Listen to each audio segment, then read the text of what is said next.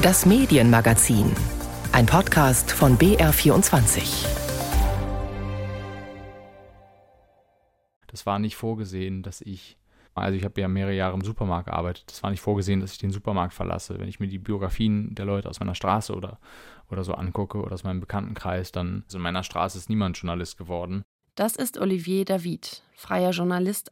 Er ist einer der wenigen Leute, die ohne Abitur und Studium in den Journalismus gegangen sind. Mittlerweile hat er ein Buch über Armut geschrieben. Dass er in den Medien arbeiten könnte, das war ihm in seiner Jugend und im jungen Erwachsenenalter tatsächlich nie in den Sinn gekommen. Und genau deswegen sprechen wir jetzt über Repräsentation, über soziale Herkunft, Bildungschancen und verschlossene, halb verschlossene Türen im Journalismus. Mein Name ist Jasmin Brock und das ist BR24 Medien. Und ich will gar nicht so tun, als hätte ich mit dem Thema nichts zu tun. Ich bin gerade erst mit meiner journalistischen Ausbildung fertig und ja, ich habe davor studiert. Und gerade weil ich weiß, dass das in den Medien fast alle um mich herum gemacht haben, weil ich aber auch Freundinnen habe, die ihren Wunsch, Journalistin zu werden, aufgegeben haben, weil nicht noch ein unbezahltes Praktikum drin war, frage ich heute, welche Perspektiven gehen verloren, wenn der Journalismus zu akademisch geprägt ist? Wie wirkt es sich auf die Berichterstattung aus? Braucht es die Skills aus dem Studium zwingend, um guten Journalismus zu lernen? Und wie wirken wir Ausschlüssen entgegen? Fangen wir an mit der Geschichte von Olivier David. Aufgewachsen ist er in Hamburg und wir machen jetzt einen Sprung circa zehn Jahre zurück. Er ist damals Mitte 20 und jobbt, seitdem er die Schule mit einem Realschulabschluss verlassen hat, und zwar damals zu dem Zeitpunkt in einem Supermarkt. Ich habe ihn gefragt, was das eigentlich für ein Moment war, in dem er beschlossen hat, es vielleicht mal mit Journalismus zu versuchen. Ich kann mich gar nicht mehr an den Moment erinnern. Es waren wahrscheinlich eine Vielzahl von Momenten, so wie das irgendwie oft im Leben ist. Ich habe irgendwann bemerkt, mit Mitte 20 ungefähr, dass ich meinen Kopf quasi gar nicht benutzen muss in meinem Leben und das hat sich nicht so richtig gut angefühlt. Er nimmt sich vor, mehr Nachrichten zu verfolgen. Und da habe ich dann angefangen, ein bisschen mit zu lesen. Ich angefangen, irgendwie auch so mir Zeitungen mal zu kaufen oder auf Zeit Online oder so irgendwie äh, zu gucken, was, was die Welt so, ähm, so treibt. Ähm, das tat mir sehr gut. Es war so eine Art freiwillige Bildung, die ich mir so selber zugefügt habe, einfach weil ich zu wenig Bildung genossen habe.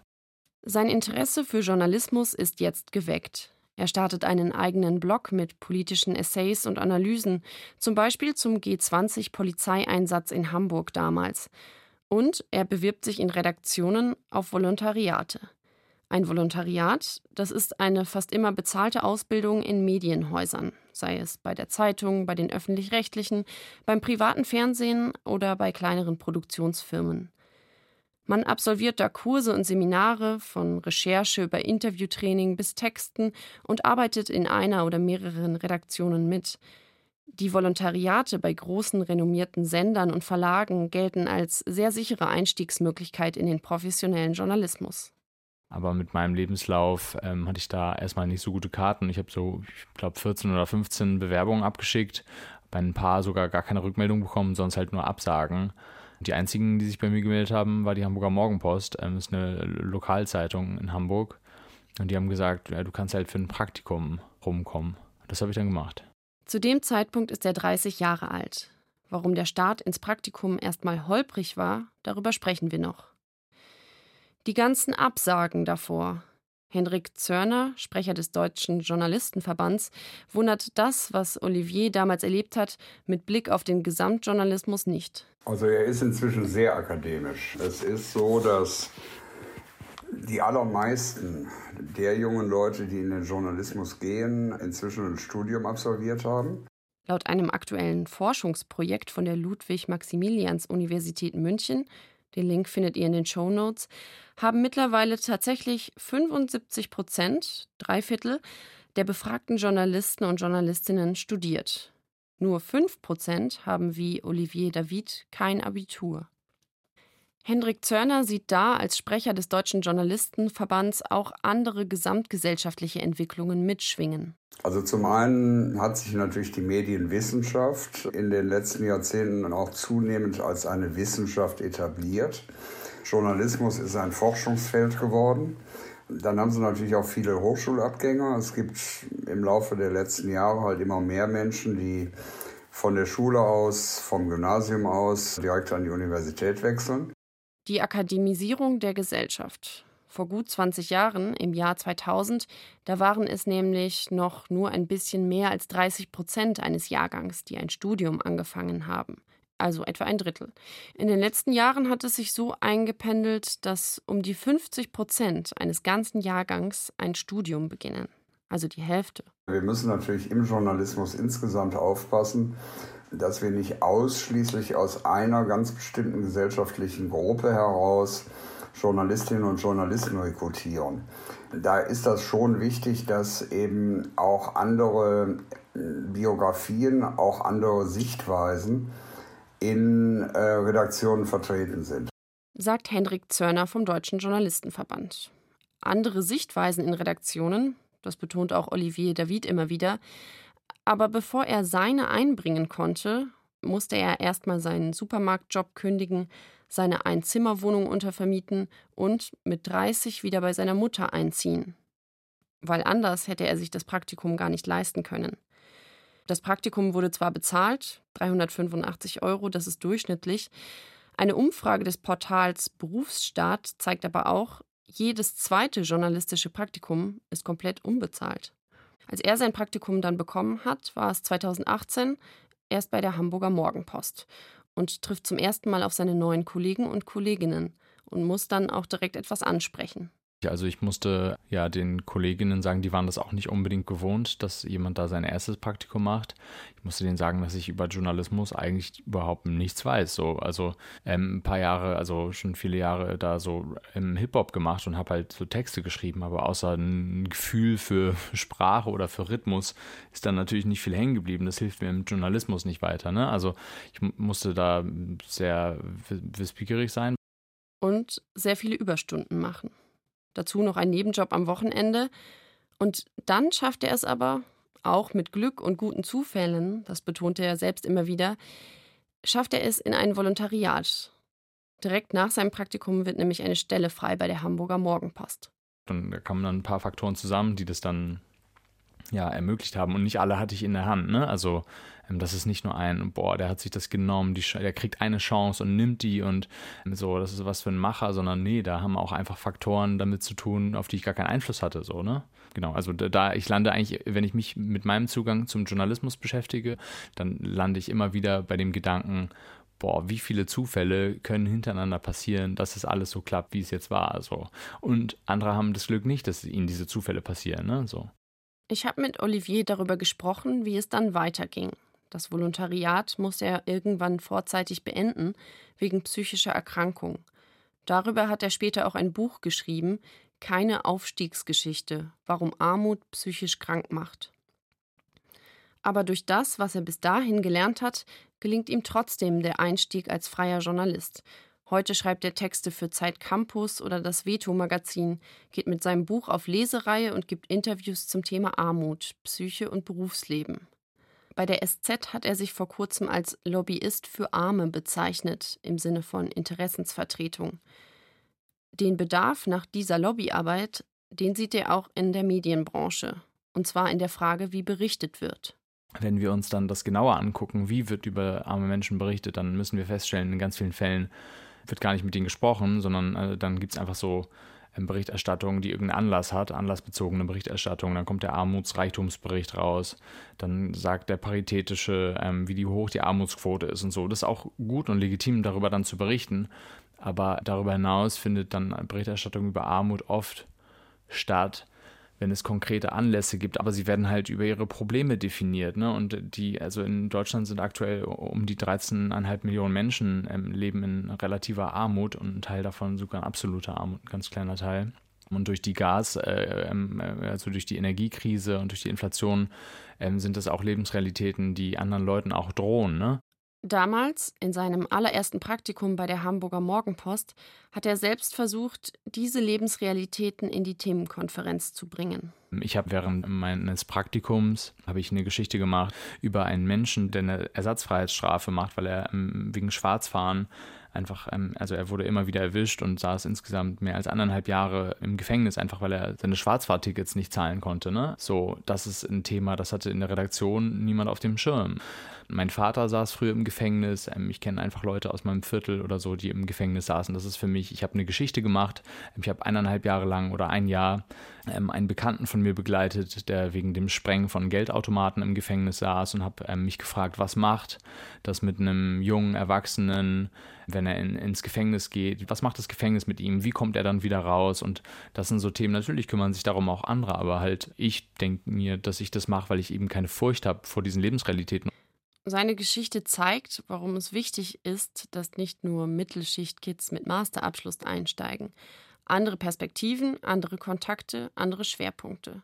In die Medien gehen, das wäre ihm nach seinem Realschulabschluss jedenfalls nicht in den Sinn gekommen. Und wenn ich jetzt diesen Bogen schließe, dann lande ich dabei bei dem Punkt, dass ein Olivier mit 19 oder 20, der eigentlich in den, ins Berufsleben ging, was in meinem Fall bedeutete, einfach äh, fast Vollzeit im, im Supermarkt zu arbeiten, dann wird der von der Medien, also der Olivier mit 20 oder 19, der wird von der Medienlandschaft gar nicht erreicht. Der interessiert sich gar nicht für die Medienlandschaft, weil er gar nicht glaubt, dass es Leute wie ihn überhaupt in den Medien gibt. Das hat auch mein Kollege Julian Schmidt-Ferrand festgestellt. Er hat in München auf der Straße gefragt, ob andere Menschen sich vielleicht auch hätten vorstellen können, Journalist oder Journalistin zu werden. Nein, ich weiß nicht, eben weil ich nicht wusste, wie man Journalist wird. Man weiß ja von klein auf, man sieht ja im Fernsehen und so weiter. Aber stimmt, ich wusste nicht, wie man Journalist wird. Nee, definitiv nicht, weil ich glaube ich zu doof für die Journalistenschule bin und jetzt bin ich zu alt. Ich komme nicht aus Deutschland, ich komme aus Kolumbien und als ich in Kolumbien war, wollte ich eigentlich Journalistin werden, aber da ja, konnte nicht mal weiter mein Studium machen, aber wollte immer da sein. Auf jeden Fall, ja, schon. Ich wusste halt nur nicht den Leitfaden bzw. den Werdegang, wie das Ganze funktioniert, aber auf jeden Fall, sehr interessanter Bereich. Klar, das ist nur ein ganz kleiner Ausschnitt, aber offener Zugang klingt wirklich anders. Ist die Branche zu elitär? Hendrik Zörner vom Deutschen Journalistenverband befürwortet ausdrücklich, Redaktionen breiter aufzustellen, auch in Bezug auf soziale Herkunft, zumindest bis zu einem gewissen Grad. Ich warne allerdings davor, dass man jetzt sagt, Redaktionen müssen paritätisch besetzt sein, je nach Zusammensetzung gesellschaftlicher Bevölkerungsgruppen. Das wird nicht gelingen. Dafür sind Redaktionen häufig auch viel zu klein. Zum Beispiel eine Lokalredaktion, die hat vielleicht fünf äh, Redakteurinnen und Redakteure. Wie wollen Sie da eine gesellschaftliche Ausgewogenheit hinkriegen? Das klappt nicht.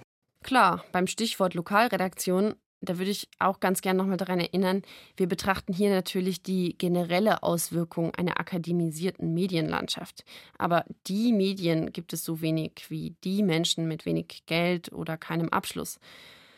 Auf dem Land dünnen sich Redaktionen mehr aus als in den riesigen Städten. Print zahlt oft weniger als Rundfunk und Magazine wie Business Insider oder Psychologie heute richten sich natürlich auch an ein anderes Publikum als Kolumnen von der Taz oder der Wissenschaftsteil der SZ.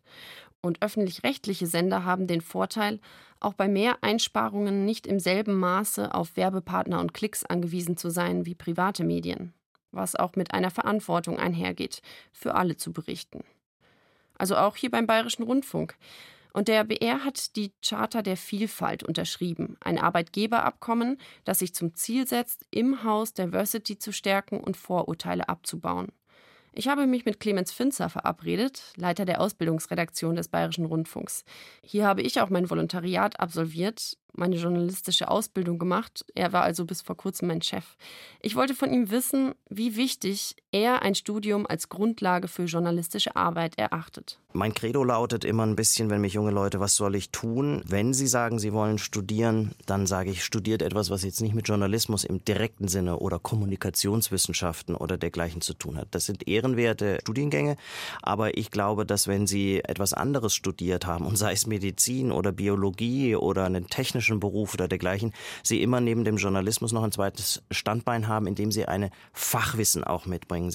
Und jetzt bin ich bei dem Punkt, das lässt sich natürlich auch abstrahieren auf ganz, ganz viele Bereiche. Sowas kann ich auch kompensieren, indem ich, ich sage es jetzt mal ganz banal, auch ein Hobby habe oder eben eine Ausbildung, die mich da zu einer Expertise führt. Wenn ich Kinder habe, lerne ich auch Dinge ähm, einfach und trotzdem verständlich zu erklären. Und ich glaube, das muss nicht automatisch durch ein Studium passieren. Journalist oder Journalistin ist ja tatsächlich auch gar keine geschützte Berufsbezeichnung. Aber trotzdem ist es laut Clemens Finzer in der Vergangenheit oft so gewesen, dass im späteren Karriereweg feste Redakteursstellen eben doch an ein Studium gekoppelt sind. Öffnet sich das auch perspektivisch? Das Problem an diesen Jobbeschreibungen für bestimmte Positionen und Stellen ist etwas oder ist, dass man das vor vielen, vielen Jahren und Jahrzehnten festgezurrt hat. Und das war natürlich auch eine tarifliche Einigung und das war etwas, was man im Konsens der verschiedenen Interessensgruppen sozusagen festgezurrt hat. Man müsse bisher dann eben im Einzelfall schauen, welche Lösungen man finden kann, um das wieder aufzubrechen. Dennoch, der BR hat die Ausschreibung für ein Volontariat explizit geöffnet. Ein Alter von 18 Jahren und ein Schulabschluss sind Grundvoraussetzungen. Studium oder Ausbildung sind nicht zwingend nötig. Das soll auch Menschen mit nicht ganz so klassischen Lebensläufen für Journalisten und Journalistinnen ansprechen. Aber in der Praxis, naja, da sind es laut dem BR-Ausbildungsleiter Clemens Finzer gerade mal 5 Prozent der Bewerber und Bewerberinnen, die sich ausschließlich mit Schulabschluss melden. Ich würde mir wünschen, dass das mehr werden. Aber ich glaube, dass sich das auch noch nicht in dem Maße rumgesprochen hat. Und ich glaube, sowas muss man halt durch äh, Präsenz auf verschiedenen Berufsmessen, auf den Weg in die Schulen und dergleichen, das muss sich erst etablieren und rumsprechen. Und vielleicht müsste man es auch etwas offensiver bewerben. Das hätte Raffaela Naomi Heinzel am Anfang auch geholfen. Sie ist heute Host des BR Nachhaltigkeitspodcasts Grünphase. Raffaela ist in Rosenheim aufgewachsen und zum Ende der Realschule gab es bei ihr damals eine Berufsberatung. Und da wurde halt hauptsächlich drauf geschaut, okay, was hat die Person denn für Noten in der Schule so? Da wurde jetzt überhaupt gar nicht mal so weitergeguckt. Ey, wie bist du denn in deiner Freizeit? Was interessiert dich sonst noch so?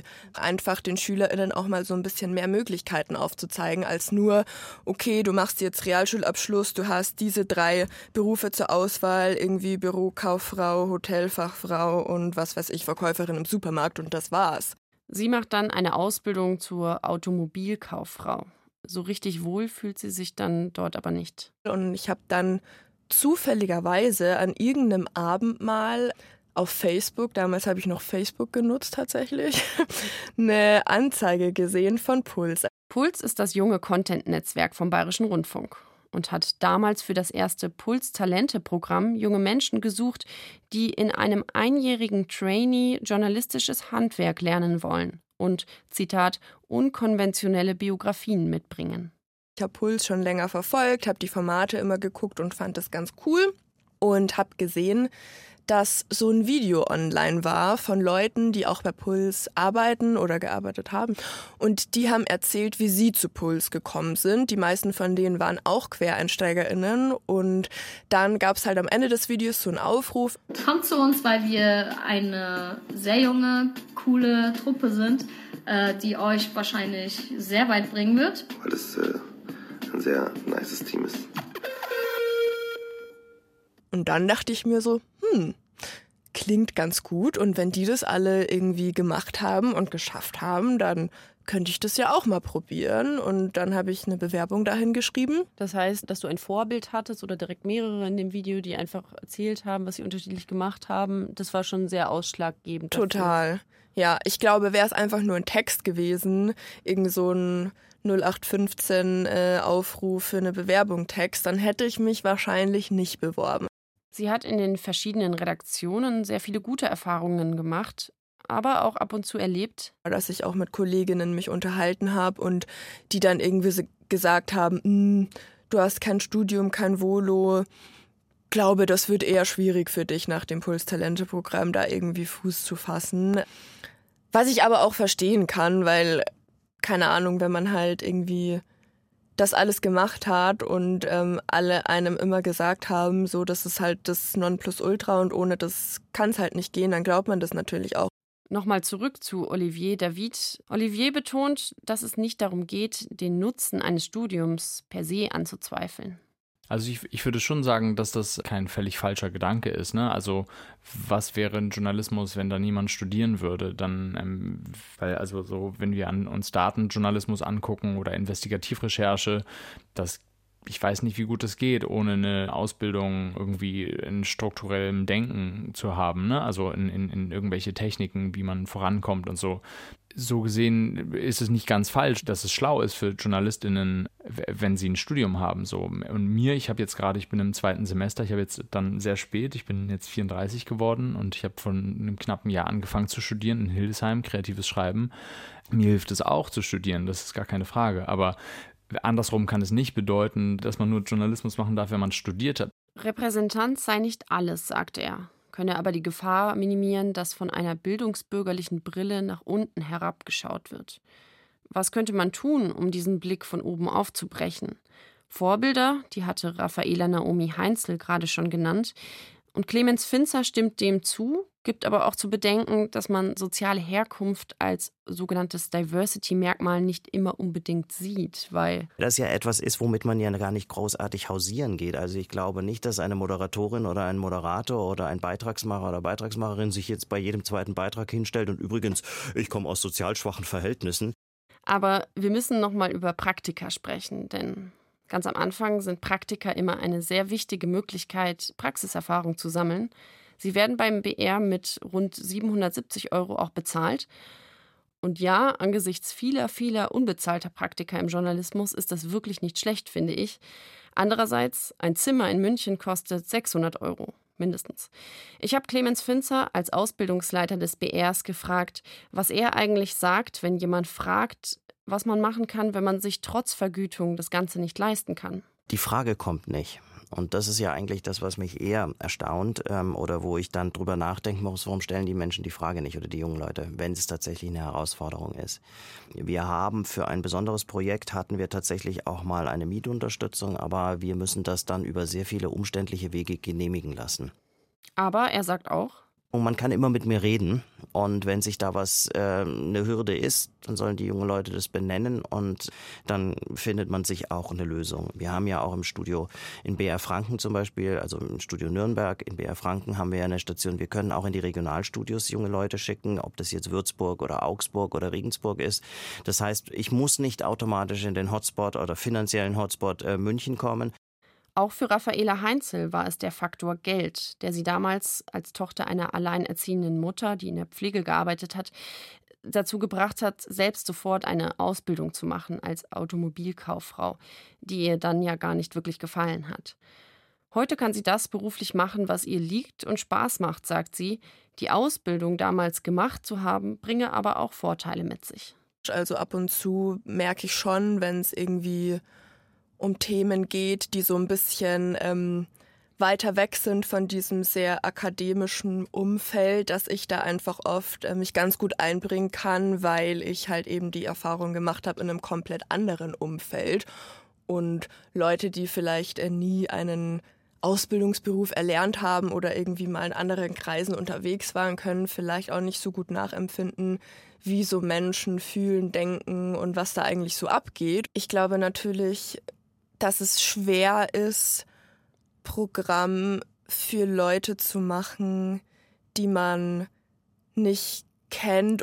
Olivier David, der in prekären Verhältnissen aufgewachsen ist und viel zu Armut und deren gesellschaftlichen Auswirkungen schreibt, sagt, trotz der vielen Diversity-Debatten der letzten Jahre sei es der Faktor soziales Umfeld, Bildung und finanzielle Möglichkeiten, der noch viel mehr mitgedacht werden müsste wir steuern darauf hin, dass wir diverser aussehen, als wir es immer noch sind, weil ich glaube, so was soziale Herkunft angeht, ist da wirklich sehr viel Spiel nach oben. Das war BR24 Medien. Vielen Dank fürs Zuhören. Gerne teilen und weiterschicken. Mein Name ist Jasmin Brock. Und noch ein Hinweis in eigener Sache. Wenn ihr Lust habt auf Radio, Fernsehen oder Digitales und vor allem neue Perspektiven mitbringt, wir haben strukturelle Hindernisse besprochen, die den Einstieg in den Journalismus nicht für alle leicht machen, ja. Aber gerade deswegen hier nochmal der dezidierte Hinweis, ein Studium ist beim BR keine Zugangsvoraussetzung mehr. Mehr Infos unter br.de/karriere.